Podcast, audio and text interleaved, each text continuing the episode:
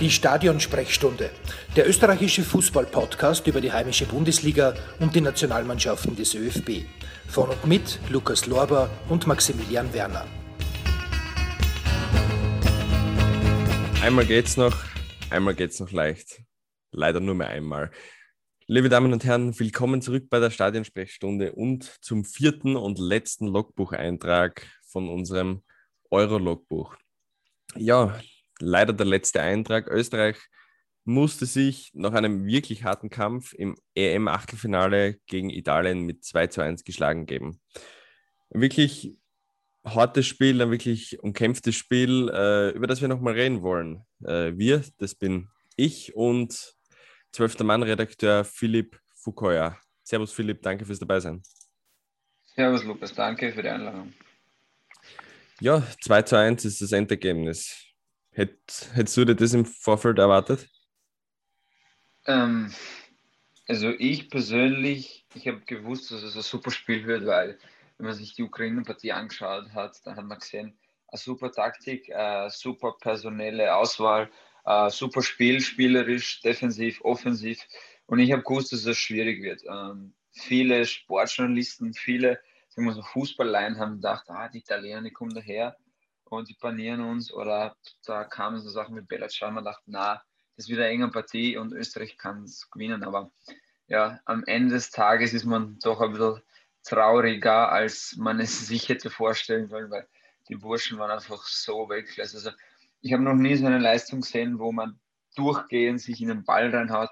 Sogar nach 0 zu 2 laufen, sprinten, schießen die, als wäre noch alles drinnen gewesen. Also ein Scha also es war für mich vorherzusehen, dass auf jeden Fall Österreich mithalten kann. Gell? Aber dass man auf diese Weise in der Verlängerung dann rasch ist, ist schade, aber ja, es war für mich nicht überraschend, dass unsere Mannschaft so gut mitspielen hat können.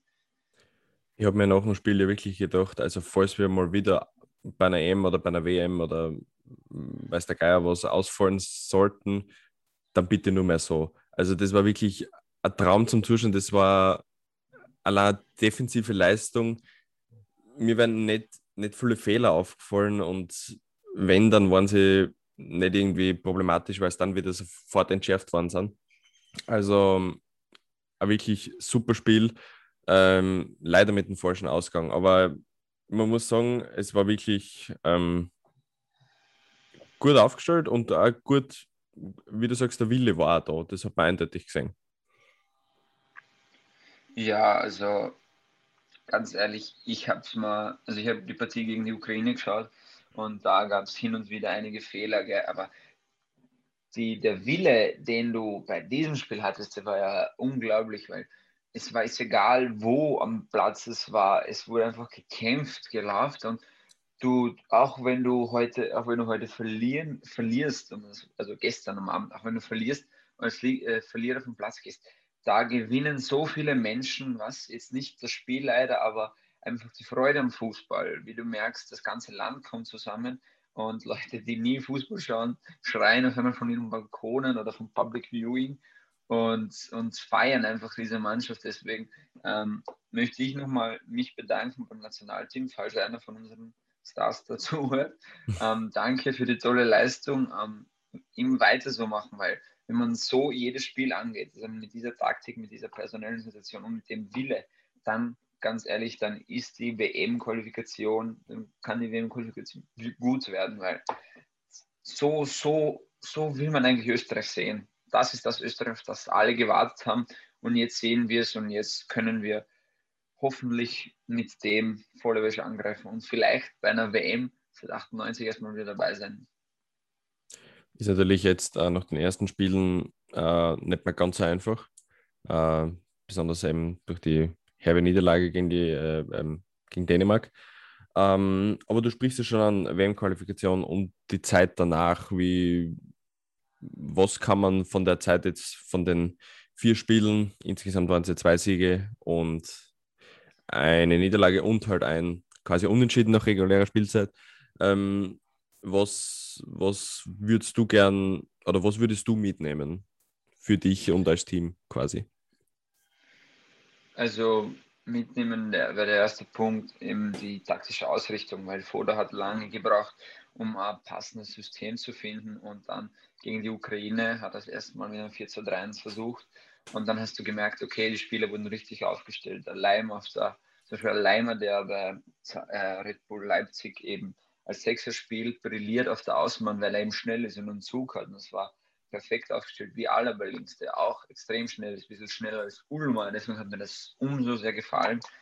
Und ja, also die ganze taktische Ausrichtung, wie man gespielt hat, eben dieses hybride, die hybride Spielweise, also hin und wieder Pressing, hin und wieder fallen lassen und einfach der Einsatz. Und ja, diese zwei Spiele, also so schlecht die ersten zwei Spiele waren von der Leistung, von dem Potenzial, das man hätte rausschöpfen können, haben, hatte das zweite Spiel einfach so viel gegeben. Und wenn man sich jetzt auf dieses Spielsystem einspielen kann, wenn jeder weiß, was er zu tun hat und mit jedem Spiel wird da auch dann noch der Zusammenhalt, äh, die Teamchemie und mehrere Sachen eben noch weiter steigen und dann muss man sich vor keinem verstecken. Man muss sich auch nicht mal vor Belgien, Frankreich verstecken, weil das ist ja so super Mannschaft, so super Mannschaft mit super Spielern, die überall Stammspieler sind. Deswegen, wenn man sich jetzt mehr einspielt, auf dieses System einschwert, dann ganz ehrlich, da kann man, kann man bei den nächsten Turnieren in der K.O.-Phase sein, dann kann man damit rechnen. Also ja, also, die letzten zwei Spiele Weltklasse einfach. Einfach so weitermachen und dann schaut die Zukunft gut aus. Ähm, jetzt ist natürlich, hm, für mich klingst, äh, für mich klingst du jetzt sehr, sehr ähm, extrem überzeugt, aber man muss ja sagen, das war jetzt ja ein Turnier, es ist ja nicht ähm, quasi ein Freundschaftsspiel oder was. Also da ist der, der Adrenalin-Level nochmal höher und der, der Wille wahrscheinlich noch mehr zu geben, einfach noch mehr da. Ähm, glaubst du, dass das, dass man die Spannung wirklich so weiterhalten könnte? Ich meine jetzt nicht die Spannung, aber so die Spielweise quasi, auch nach, nach so einem Großereignis. Also ich, ich sehe nicht warum, weil die Spannung, die in, der Letz-, in den letzten drei Spielen der WM-Qualifikation aufgehalten wurde, war eine nicht so gute, weil eben viel experimentiert wurde, personell, aber auch taktisch.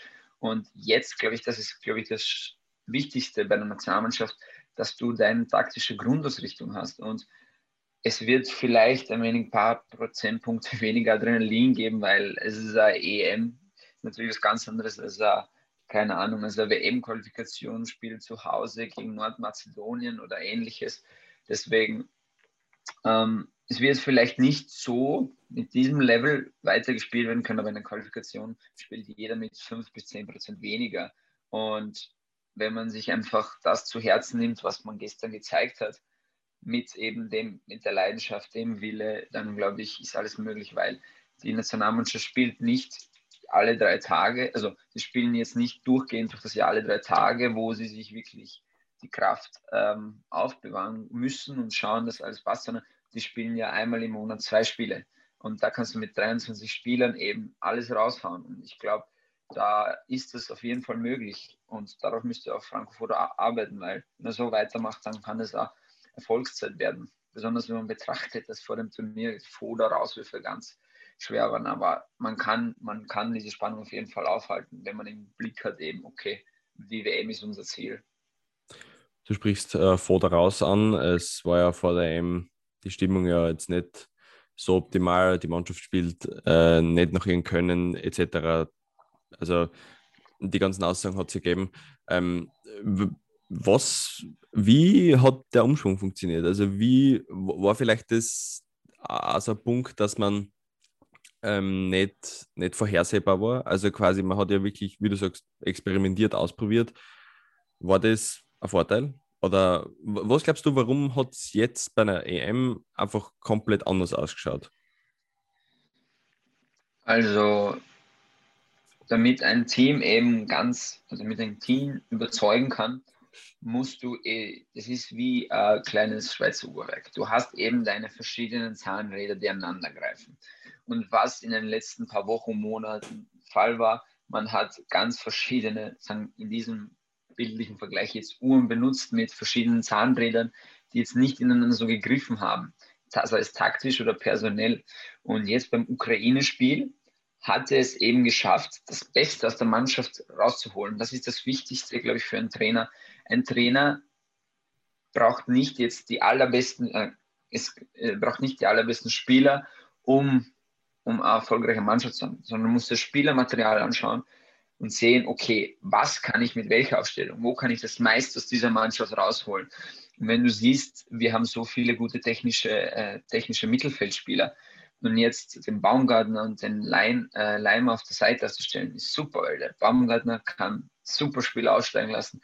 Der Leimer ist nicht nur technisch starker Sechser, sondern er ist auch schnell. Das hat auch gezeigt, weil der kann bei Spielern vorbeilaufen.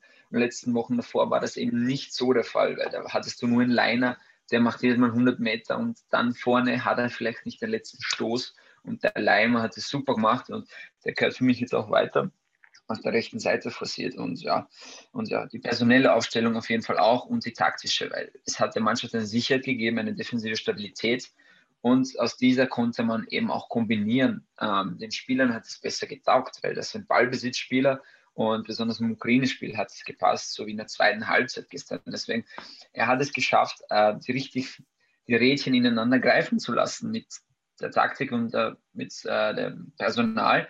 Und wenn du das schaffst, dann, dann steht dir die Welt offen, ganz ehrlich. Und das hatte Foda glücklicherweise im letzten Gruppen, entscheidenden Gruppenspiel geschafft und ja, daran kann man jetzt aufbauen. Daran kann man aufbauen. Äh, es werden wieder ein paar Länderspiele kommen. Äh, was man auch darf, hätte ich gesagt, man darf äh, stolz sein. Ich glaube, die Leistung war wirklich in Ordnung, beso besonders wenn man denkt, wie die An Erwartungen vor dem Turnier eigentlich waren. Ähm, vielleicht noch eine Frage. Äh, waren die Erwartungen deiner Meinung nach schon ähm, ähm, berechtigt niedrig oder hat man sich da wirklich bewusst unter Wert verkauft? Oder, un oder un unbewusst eigentlich, Entschuldigung.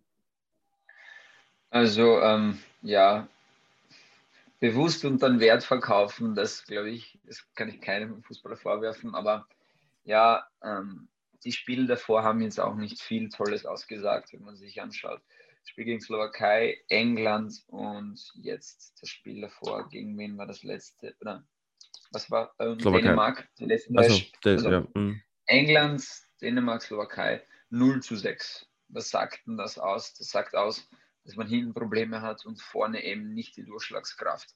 Und da war es klar, dass eben viele Leute leider ein bisschen pessimistisch sind, weil man hat Ukraine und also Niederlande natürlich Favorit, haushoch in der Gruppe, dann die Ukraine auf der gleichen Stufe.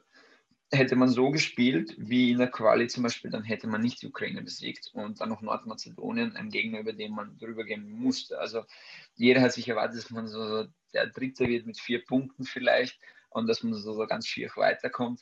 Aber man hat eben zur richtigen Zeit äh, das richtige System gefunden, dann hat man es geschafft. Aber ja, jetzt vor dem Turnier war eben halt nicht diese Leistung da, dass man sich hätte mehr erwarten können. Aber jetzt muss man sagen, ähm, jetzt sind die Erwartungen höher, jetzt hat man ein Spiel, jetzt hat man einen Benchmark, an dem man sich messen kann. Und ich hoffe, Foda versucht eben dieses System, dieses Spielsystem besser auszubauen. Und ja, also für die nächsten Spiele hast du auf jeden Fall eine höhere Erwartung und ich glaube, jetzt wird die Foda-Ausrufe wird es überhaupt nicht geben, weil, wie gesagt, das Spiel war einfach wunderbar für jeden Fußballer und jeder Österreicher ist stolz, wenn man sich all die ganzen Insta-Stories von gestern Abend ansieht. Von den Public Viewings und Co. Also, ähm, wie, wie, du schon vorher gesagt hast, man kann da auf jeden Fall was mitnehmen. Ähm, was wir mitnehmen, ist, glaube ich, dass es eine sehr coole Euro war. Dass es mal wieder super war, ein Großereignis zum sehen, obwohl der Euro-Modus an sich ja ähm, in vielen Belangen fragwürdig war. Aber es war auf jeden Fall mal wieder schön, ein großes Ereignis zum Sehen. Äh, und natürlich auch, dass Österreich dabei war. In diesem Fall, in, in diesem Sinne, ähm, möchte ich mich bei euch, den Zuhörerinnen und Zuhörern, bedanken, dass ihr dabei wart beim Eurolog-Buch. Ähm, wir freuen uns schon auf die nächsten Länderspiele. Äh, Philipp, auch dir vielen Dank fürs Dabeisein für die, bei der letzten Folge. Danke, Lukas. Und wir hören uns wieder. Ich wünsche euch noch einen schönen Tag und ciao. Ciao.